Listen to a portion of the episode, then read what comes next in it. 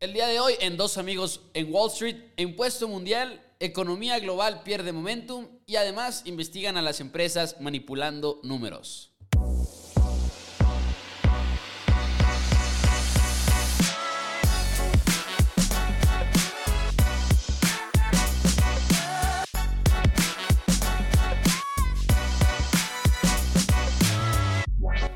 Hola a todos, bienvenidos a Dos Amigos en Wall Street. Mi nombre es Mauricio Rodríguez. Del otro lado me acompaña, como siempre, nada más y nada menos que Juan Pablo Carrillo, el gurú de las finanzas. Bienvenidos a este episodio. Tenemos mucho de qué hablar, como lo platicábamos ahorita.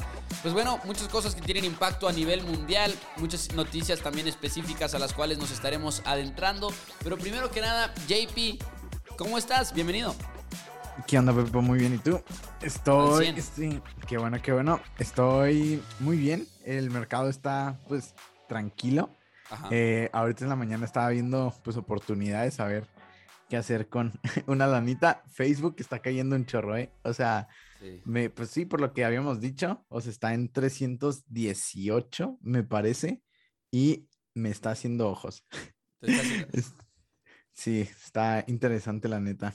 JP, Rocket sigue escalando nuevas profundidades, ya ven 15.12 dólares. Ya estoy harto, ya no quiero nada. no man. También, ah, también, no manches, es que ¿cuánto tiene porcentaje de pérdida? Mm, no he checado, la verdad. Hace, como, eh, de verdad, hace mucho que no abro mi cuenta de. cuenta? De GBM. De GBM, uf. Uf, uf, uf. No, pues yo también estoy pensando en vender ATT.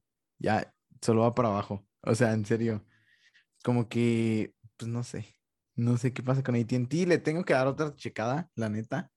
No he visto de que el, el porcentaje de, de, ventas, de crecimiento de ventas por HBO Max, este, que eso según yo iba a ser un catalizador importante, pero pues no, no he tenido tiempo. La tengo que checar antes de, de ver si la vendo o no, pero pues sí. Sí, sí, para, no vender a lo, a lo güey, ¿no? Así es, así es. Ahí está, muy bien. Pues JP, ¿por dónde quieres empezar? Porque hay muchas noticias de las cuales queremos hablar desde la parte del impuesto mundial, que a mucha gente creo que le va a interesar, porque es un tema que ha dado mucho de qué hablar a lo largo de esta semana, que fue hace como cuatro semanas, hace como cuatro días, perdón, que estuvieron diciendo que iba a ser ya 15%. Sí, fue el, el viernes, de hecho. A ver, este, pues sí, básicamente la Organización para la Cooperación y Desarrollo Económico anunció el viernes que se alcanzó un acuerdo sobre un impuesto de 15% a las empresas multinacionales a nivel mundial a partir de 2023. Eh, este acuerdo recibió el respaldo de 136 países y el acuerdo se ha discutido en el G20, en la reunión del G de G20, los próximos 30 y 31 de octubre para ver de que cuándo van a empezar, cómo le van a hacer y todo este rollo. Pero se estima que para el 2023 ya haya un pues impuesto mundial del 15%. ¿Y esto por qué se dio? O sea, porque empresas multinacionales como Amazon y pues todas las grandes sabemos que evaden pues muchos impuestos eh, teniendo sus sedes en diferentes países. Este, pues sí, que cobran muy pocos impuestos y pues ya dicen, hey, yo ya pagué impuestos en ese país, no me puedes cobrar de nuevo impuestos porque ya pagué. Y pues por eso se hizo esto, para, pues sí, los gobiernos quieren, quieren tener más control sobre las empresas. Este, y pues sí, vamos a ver cómo le afecta a, a las empresas, porque se dio esta noticia y pues no hubo un cambio en el mercado así de que radical este, pues sí, ha estado bajando el, esta semana ha estado bajando y, y pues sí, vamos a ver qué, qué sucede en el futuro y, a ver si sí lo implementan hasta 2023 o hasta antes. Tiene una, tiene un contexto, o más bien como que impacta en muchos sentidos, ¿no? Porque son 136 países los que van a formar parte de este acuerdo. Pero tiene varios impactos que, bueno, número uno, pues como dices tú, obviamente ya no, van a, ya no vas a poder eh, evadir impuestos tan fácil si tienes operaciones en más de un país, pero también empiezas a ver que se está adaptando la regulación tanto fiscal como en otros sentidos, a empresas tecnológicas, ¿no? Porque antes no existía esto de tan fácil, por ejemplo, como Amazon o como otras empresas tecnológicas que es que les es muy fácil tener algún tipo de operación en muchos países, porque antes no se veía tan tan tecnológico o tan digital la cosa, ¿no? Y aparte, si te pones a pensar, también muchos países luego tienen ciertas ventajas competitivas por sus, eh, en cuanto a atracción de inversión directa, más que nada directa, por de que empresas que quieran ir a poner operaciones en países, muchas veces eh, son opciones atractivas por sus impuestos o por sus políticas fiscales. Y ahora eso va a limitar mucho la competencia que haya entre países en ese sentido. Al menos entre esos 136 países que van a estar involucrados. Pues sí, yo también lo relaciono más este, por el tema de que, pues, por ejemplo, en eh, países chiquitos, este, por ejemplo, Montenegro y, y no se me ocurre otro, pero sí, de que minúsculos, que son por lo general, son paraísos fiscales. Exacto, ok. Y como ellos no producen tanto, pues, PIB, ellos lo que hacen es, tienen estas, este, estas políticas de cobrar menos impuestos para que las empresas, como tú dijiste, se vayan ahí y, pongan este, inversión directa en el país. Quiero ver cómo le va a afectar a, esas, a esos países, ¿sabes? Porque pues si, hay, si ya hay un impuesto mundial, tal vez no haga mucho sentido para, estas, em, para las empresas multinacionales, este, pues sí, poner sus bases ahí. Pero pues sí, a ver Está, está raro. Y estaba viendo que Irlanda fue así como de los mayores, o sea, que fue de los mayores éxitos en este tratado porque muchos pensaban que no se iba a unir porque ya había declinado, creo una vez antes había dicho Irlanda que no, yo no, porque Irlanda tiene una tasa para corporaciones de 12.5%, entonces como era más baja de ese 15%, pues muchos esperaban que no iban a querer entrar, pero sí terminan acordando. Y ahora ya nada más como conclusión de la noticia, pues lo que sigue, tengo entendido, es que cada país, de, uno, de esos 136, todos los países tienen que tener cierta legislación local y, nacional para que se pueda dar, este, o, doméstica sería la palabra, para, para, que este tratado pueda funcionar a nivel internacional que quieren. Cada país tiene que tener su, su pues, por así decirlo, infraestructura de leyes que lo puedan soportar. Ok, no, pues sí, muy interesante. Y pues sí, va a haber más claridad el 30 y 31 de octubre, que se reúnan pues los del, los del G20. Qué bueno. Y luego, bueno, en noticias quiero mencionar las de Tesla. Échele. Porque bueno, Tesla ha estado creciendo en las acciones, eh, han estado subiendo, ya casi se encuentran, bueno, le falta todavía para llegar a, a sus niveles más altos. Pero, ¿qué está pasando con Tesla? Recordemos las Gigafactories que han estado haciendo en, Berlín o en Shanghái, yo no me acuerdo, en, Alemania, en Berlín. Este, y en Berlín, sí. Eh, y bueno, me confundí con este, ¿cómo se llama? Bueno, olvídalo. Bueno, Tesla, eh, así como otras compañías más también, reubicarán sus headquarters a Texas debido a los altos costos de vida y a los largos traslados para sus empleados en Silicon Valley estamos viendo que hace, ya lo mencionamos hace, ya no me acuerdo cuándo, pero que varias, empresas, ajá, sí, varias empresas, este, se están yendo a Texas y Austin principalmente se está volviendo un eh, centro tecnológico de Estados Unidos. Sí. O sea, eso está muy, muy interesante porque pues está elevando todo, o sea, las casas y todo. O sea, lo que antes era, pues sí, es como pase el nuevo Silicon Valley, pero republicano, como quien dice, porque, pues sí, o sea, California es completamente demócrata y Texas, pues republicano. Y, y pues sí, se ven los, las dos caras de la moneda y estamos viendo pues esa transición que se hace interesante. Creo que la, la noticia que habían dado era que eh, bueno, Elon Musk tenía ganas de irse y él se mudó, de hecho, para Texas, pero ahora sí ya movió los headquarters allá a Texas. Y muchas empresas están haciendo esto. Así que, pues es, interesante, se me hizo. Y pues además, hablando del, de las Gigafactories en Alemania. Además, tuvieron el Gigafest en Alemania y Elon Musk dijo que la Gigafactory empezará operaciones antes de finales de año. Es muy importante. Y además mencionó la creación, esto estuvo muy chistoso, de una cerveza llamada Gigabeer con la botella con la botella inspirada en la Cybertruck. O sea, está pues ¿Y, ya salió alguna foto de la botella? Sí, sí, sí, ahí está, Giga Beer. La voy a buscar este en este momento y si ustedes están escuchando el podcast y quieren, a menos que vayan manejando, no lo hagan si van manejando. voy a buscar en Google en este momento Giga Beer. Pero no entiendo qué es lo que tiene que... Ah, ya vi, ok, estaba viendo otra imagen por completo. ya vi, ya vi, ya vi la, la, botella, ok, sí está muy inspirada en la, en la troca. Oh, no. What the fuck con Tesla. Pues es que tiene, sí, pues son. Pues es que creo que es parte de, The Boring Company. Oye, Electric, Electric.co tiene este título que creo que es exactamente la manera correcta de ponerle el título. Dice: Tesla anuncia una nueva Gigabeer con una botella inspirada por Cybertruck. Because why not? ¿Por qué, ¿Por qué no? Sí, o sea, pues es que, claro, o sea, es que creo que es parte, pues ya hemos visto a Elon Musk hacer cosas con The Boring Company, Ajá. como en lanzallamas, que los vendió a 500, es que nomás hace lo que quiera, o sea, es que es, Elon Musk puede hacer lo que quiera y se le va a vender, o sea, es increíble, o sea, ya tiene el tequila, ya tiene la cerveza ahora, está, está cotorro. Pero bueno, también otra noticia de Tesla que se me hizo muy interesante.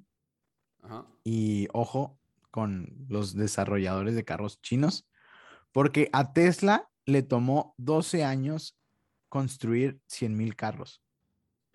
Y a, las, y a las compañías de carros eléctricos de China, Xpeng y NIO, solo les tomó la mitad. Está, está interesante. Y NIO, he querido invertir en, bueno, no invertir, pero sí le he tenido los, los ojos puestos ahí en Nio.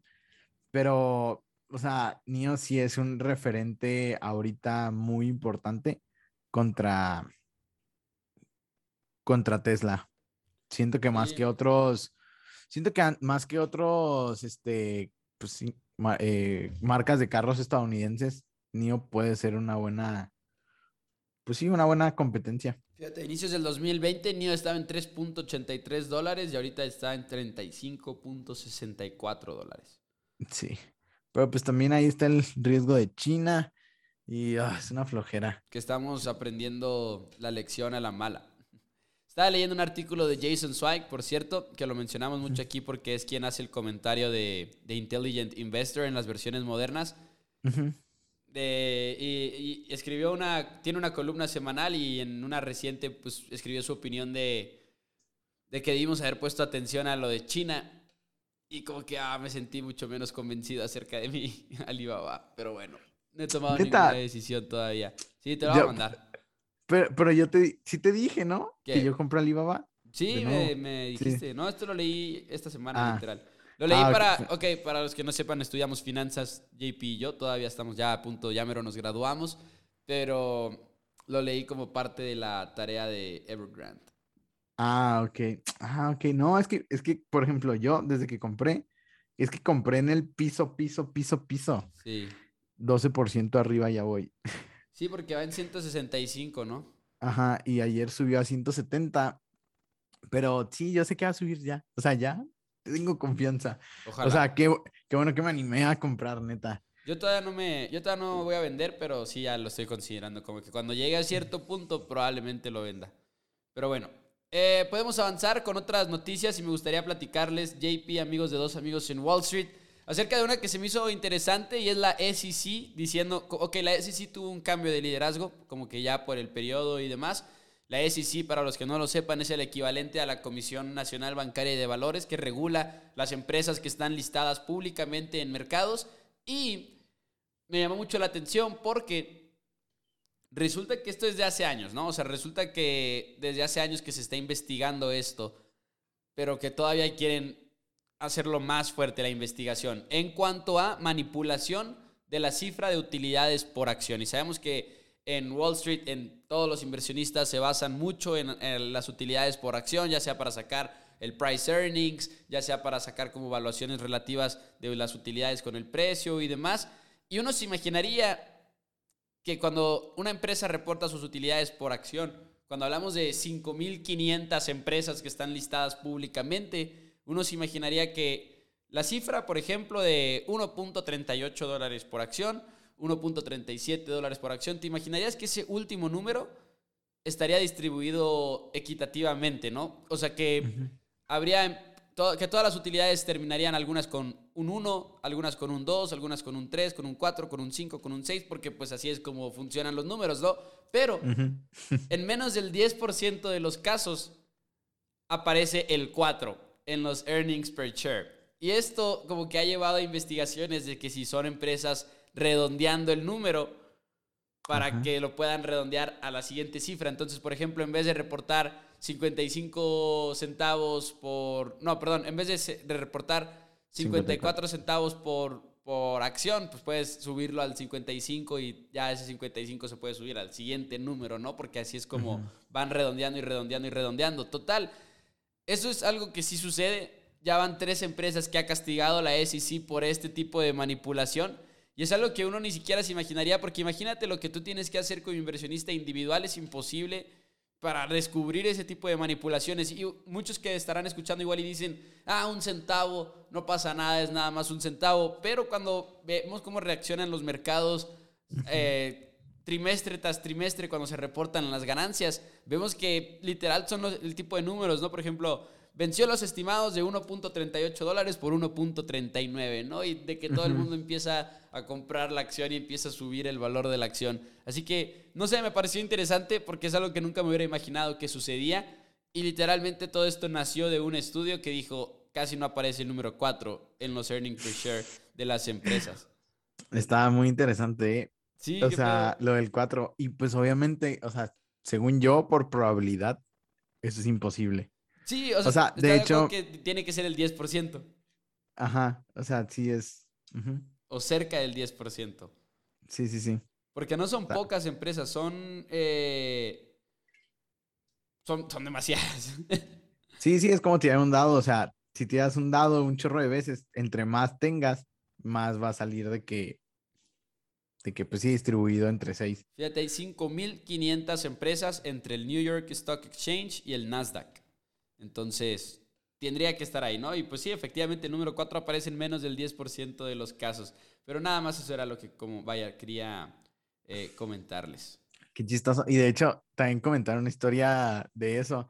De hecho, así, eh, pues Bernie Madoff, el, que hizo el esquema Ponzi, okay. Eh, el tipo que lo descubrió, de hecho, lo descubrió hace años antes y le entregó un informe a la SEC que decía, esto es imposible esto es imposible, este, que esté haciendo esto. Y le entregó el, informe a la SEC y la SEC nunca le hizo caso, literal. Y después de años, ya cuando lo arrestaron, ya, ya fue al Congreso y así, o sea, pero, o sea, fue, se hicieron de la vista gorda la SEC. Este, pero bueno, ¿qué fue lo que descubrió? Algo parecido. Él hizo como que un modelo matemático para ver los rendimientos de, de Bernie Madoff, de la empresa de Bernie Madoff, y era una línea, o sea, era una línea recta. Y decía que pues es imposible, o sea, es imposible que alguien tenga rendimientos en línea recta en el mercado porque el mercado fluctúa y va hacia arriba y hacia abajo. Y él decía que es completamente imposible que haya una línea recta. Y, y, el estudio era muy claro, o sea, como si lo hubiera leído, pero, o sea, como lo explicaba, era, era muy claro y pues la SEC nunca hizo nada y pues con los números, los números hablan, este, y sí te das cuenta de cosas. Está, está chistoso y está interesante como, pues sí. O sea, es que los, los, números no mienten al final de cuentas. Es estadística interesante. Exacto. Pero bueno, ¿tienes otra noticia? Tengo una noticia más que es, pues bueno, como ustedes sabrán, igual y algunos no lo saben todavía, pero ya está por arrancar Earnings Season. earnings Lo cual nos emociona a todos nosotros aquí en Dos Amigos en Wall Street. Tocan los reportes, toca todo ese tipo de información. Qué empresa les está yendo bien, qué empresa les está yendo mal. Es emocionante siempre revisar lo que dicen las empresas en las que tienes invertido, a ver qué dicen Rocket, a ver si me inyectan un poquito de esperanza sus respuestas a la sección de preguntas. Si ustedes invierten en una empresa, que sea su tarea de dos amigos en Wall Street, que sea su objetivo estas semanas, que empiecen a salir los reportes, escuchar un earnings call, porque en verdad aprendes mucho nada más de escucharlo, ¿no? Y olvídense de lo que dicen al principio, eso lo pueden leer en el documento, pero escuchen las preguntas, escuchen las respuestas. Creo yo que mm, cuando, cuando leí ese consejo de que tienes que hacerlo, o sea, que dicen de que no puedes invertir en una empresa individual y no escuchar el earnings call, como que hice caso y empecé a escucharlas y la verdad es que es muy emocionante. O sea, bueno, suena nerd, pero sí es emocionante, ¿no? Es como, ok, voy a hacer esto. Háganlo, esa es su tarea, pero bueno, rumbo a estos reportes de ganancias de este trimestre, una de las cosas a las cuales hay que estar pendiente es si va a tener un impacto o no los costos que han ido a la alza. Hemos platicado mucho aquí en, en Dos Amigos en Wall Street de la inflación, de si es real, de si es un poquito más virtual por los cuellos de botella que ha habido en las cadenas de suministro, en las cadenas de valor. Así que todo eso como que tiene a muchos preocupados, pero por ejemplo, Wall Street y analistas de Morgan Stanley no creen que ese vaya a ser el caso, no creen que los problemas de la cadena de suministro vayan a tener un impacto muy fuerte en las ganancias finales de las corporaciones, pero si llegan a estar equivocados, podríamos ver que haya una caída en el mercado, ¿no? Porque, por ejemplo, el Standard Poor's reportó una, un, margen de ganancia de 13.1% el trimestre anterior. Y esto fue récord. Y ahora muchos esperan que vaya a presentar nada más 12.1%. Pero si es todavía más baja esa cifra debido a los problemas en la cadena de suministro, podríamos ver muchos, muchas empresas fallar con sus pronósticos de ganancias y que estén ganando menos de lo que se esperaba este trimestre y podría tener un impacto fuerte en un mercado que ha estado últimamente pues para arriba y para abajo, ¿no? Podría empezar a marcar una, una bajada al menos temporal en la bolsa. Sí, a ver qué pasa. Yo creo, es que complementando tu noticia, yo hoy de hecho dijo el Fondo Monetario Internacional, dijo que la economía mundial está perdiendo momentum. Este, y tienen un índice de que el, el ay, ¿cómo se llama? Ah, que no me acuerdo de las siglas, pero dice que manufacturero de servicios, que básicamente te dice cuánto, ah, el PMI, eh, manufacturero y de servicios, que, que te dice, pues, cómo va la economía en, en cuanto a pues, manufactura y, y de servicios. Y está viendo que está perdiendo momentum, este, que que no está creciendo a los niveles que estaba creciendo la economía y dijo que se debe a, dos factores, debido a que a problemas de suministro, de hecho, por la pandemia, este, y que la alta inflación de los países, estamos viendo que la inflación está creciendo en todos los países. Y dice que los, la inflación en los, en los países deja a los bancos centrales menos margen para actuar y e incentivar a la economía. Okay. Y está interesante porque por lo que hemos dicho toda la vida, casi casi en el podcast, que cuando empiezan a subir las tasas de interés, va a empezar a desacelerar la economía. Porque, pues sí, el, pues sí, es la lógica, porque el, mm, los créditos son más caros, eh, la economía no está creciendo al mismo nivel y está, estamos viendo que la FMI está diciendo que ya la aceleración, bueno, se está desacelerando más bien la, economía mundial. Y a ver cómo le afecta a las ganancias de, de las empresas, que siento que ahorita no les va a afectar aún. Yo siento que este trimestre va a estar bien, pero hasta el, también hasta el próximo tal vez esté bien. Pero ya cuando estemos en problemas, entre comillas, yo pienso, va a ser en dos trimestres más, en seis meses. En seis meses va a ser cuando empecemos a ver, pues, problemas. O sea, no sé si te ha tocado, o sea, ahorita, por ejemplo, con lo de los carros, lo estoy viendo un chorro. No hay carros en las agencias. O sea, literal, no hay, no hay, o sea, no hay, pues, por los chips. O sea, y quién sabe si en el futuro también sea difícil comprar un celular porque no, no haya.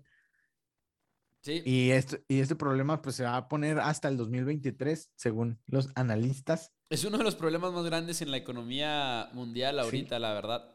Sí, sí, sí, o sea, es que literal, o sea, y todo, todos los carros, por lo menos los carros, de hecho, por eso estaba interesado en el, en el precio del iPhone, que se mantuvo igual.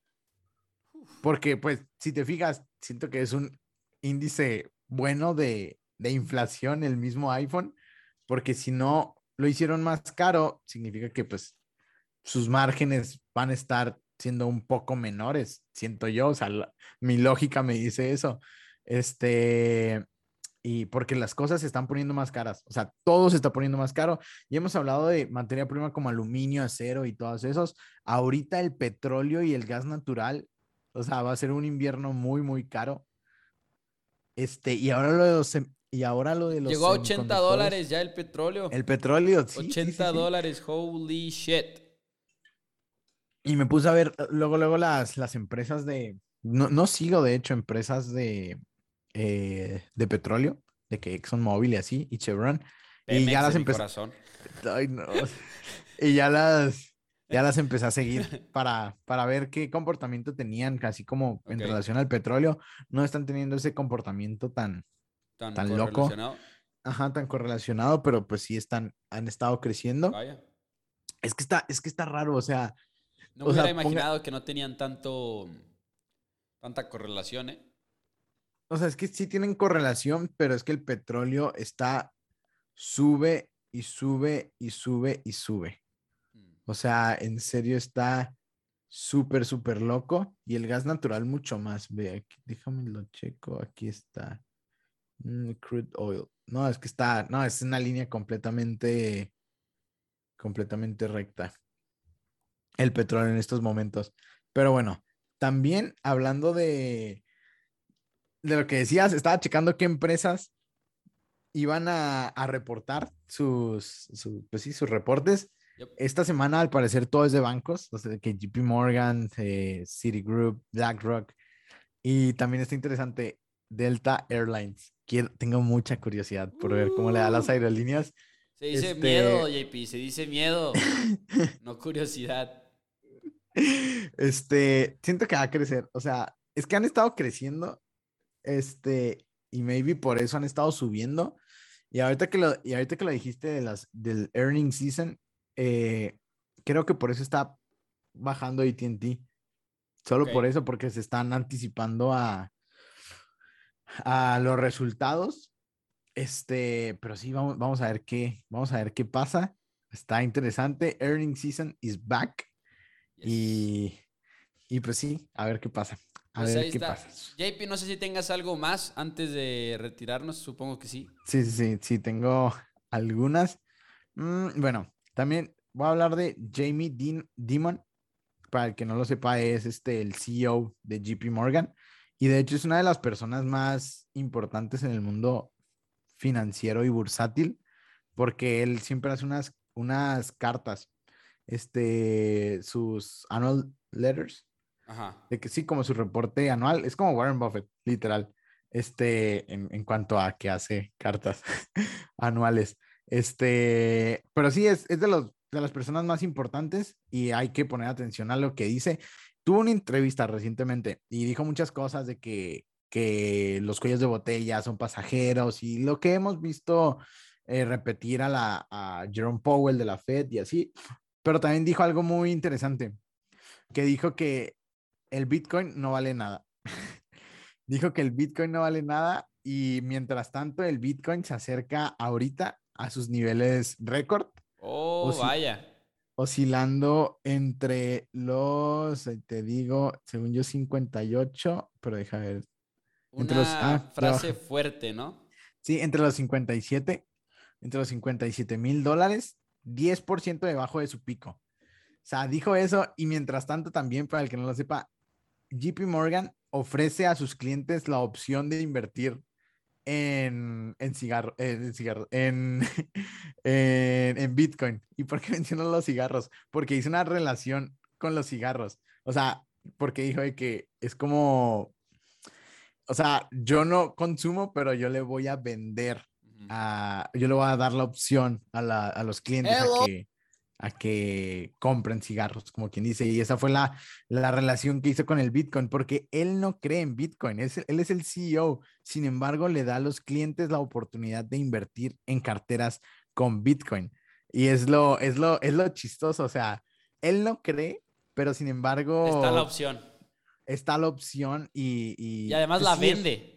Eh, ajá, además la vende. Es, un poco hipócrita, siento yo, y por eso hace la relación él de, de, los cigarros, él mismo lo dijo.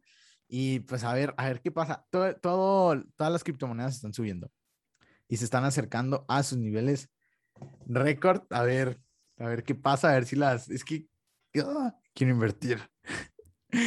Pero es, que está chistoso. Es que también, pues no te había dicho, es que, por ejemplo, mi novia invierte mucho en, en, en cripto.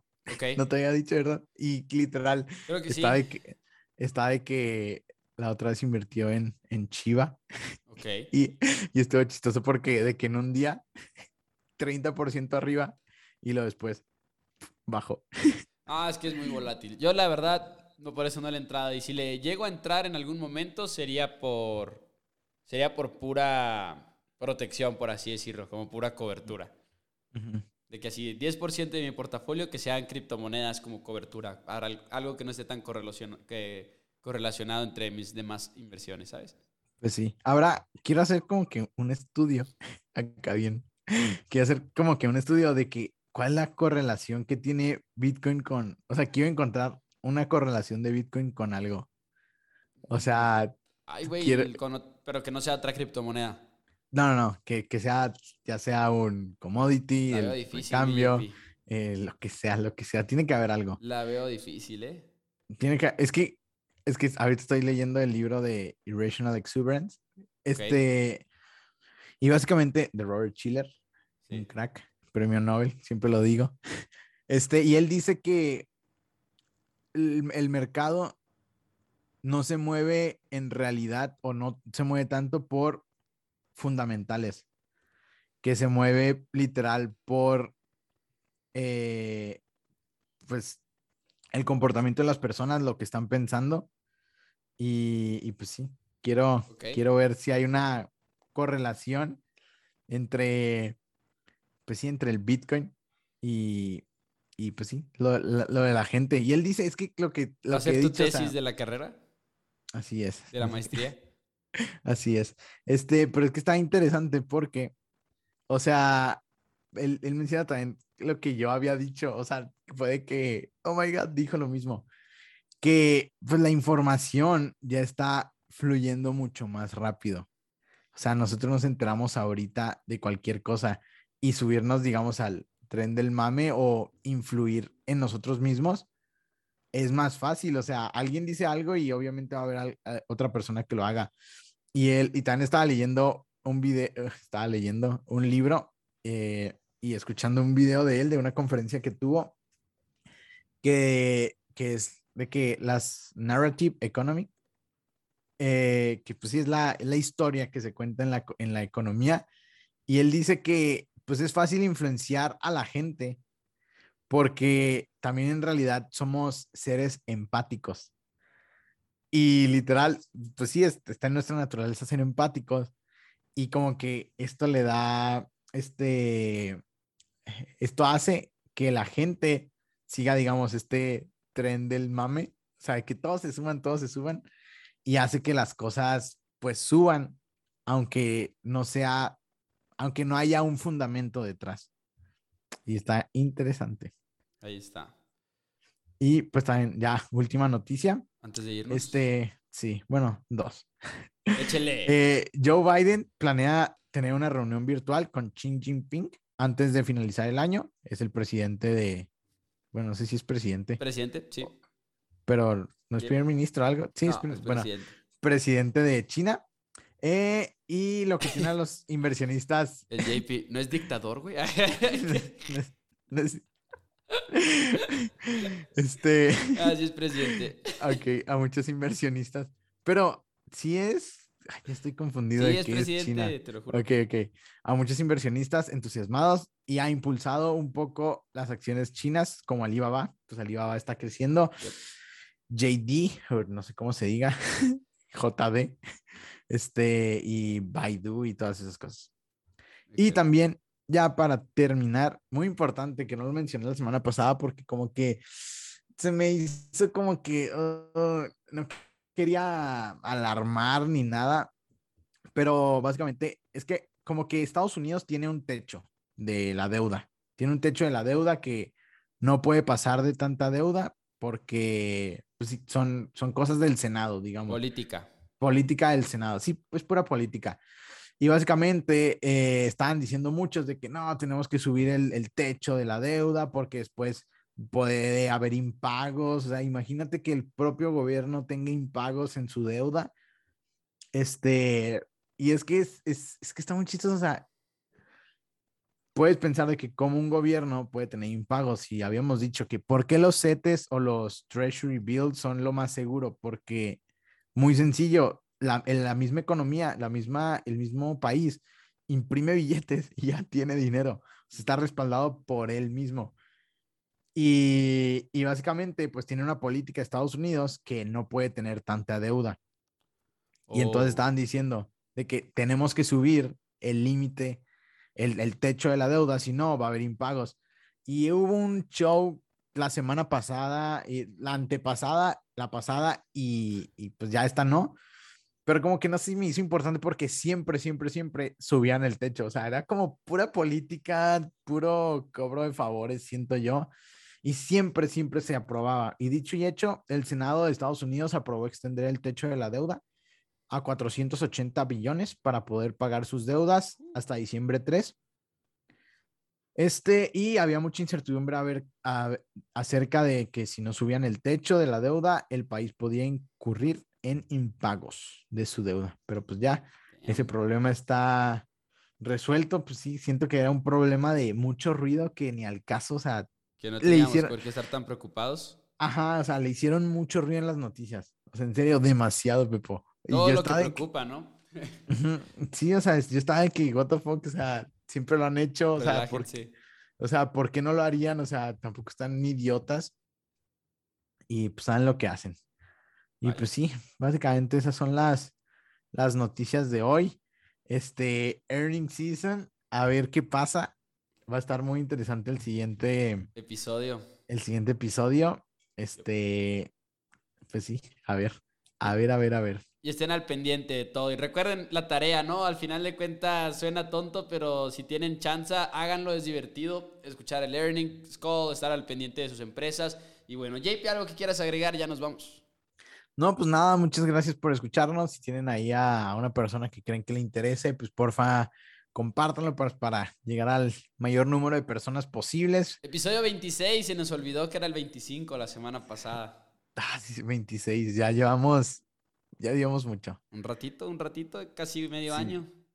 Qué pex. Pues sí, está, está chido eso, la neta.